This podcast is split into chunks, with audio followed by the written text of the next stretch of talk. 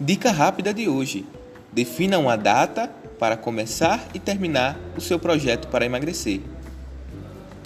Mas por que seria tão importante definir uma data de começo e de final? Porque assim você terá sempre em mente um compromisso e uma meta para ser batida.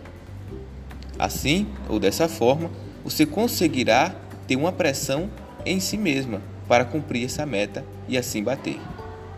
Muitas mulheres não conseguem emagrecer porque não estipulam uma meta. E se você não tem uma meta, você não tem um prazo para se cumprir. Assim, o seu compromisso consigo mesma será maior.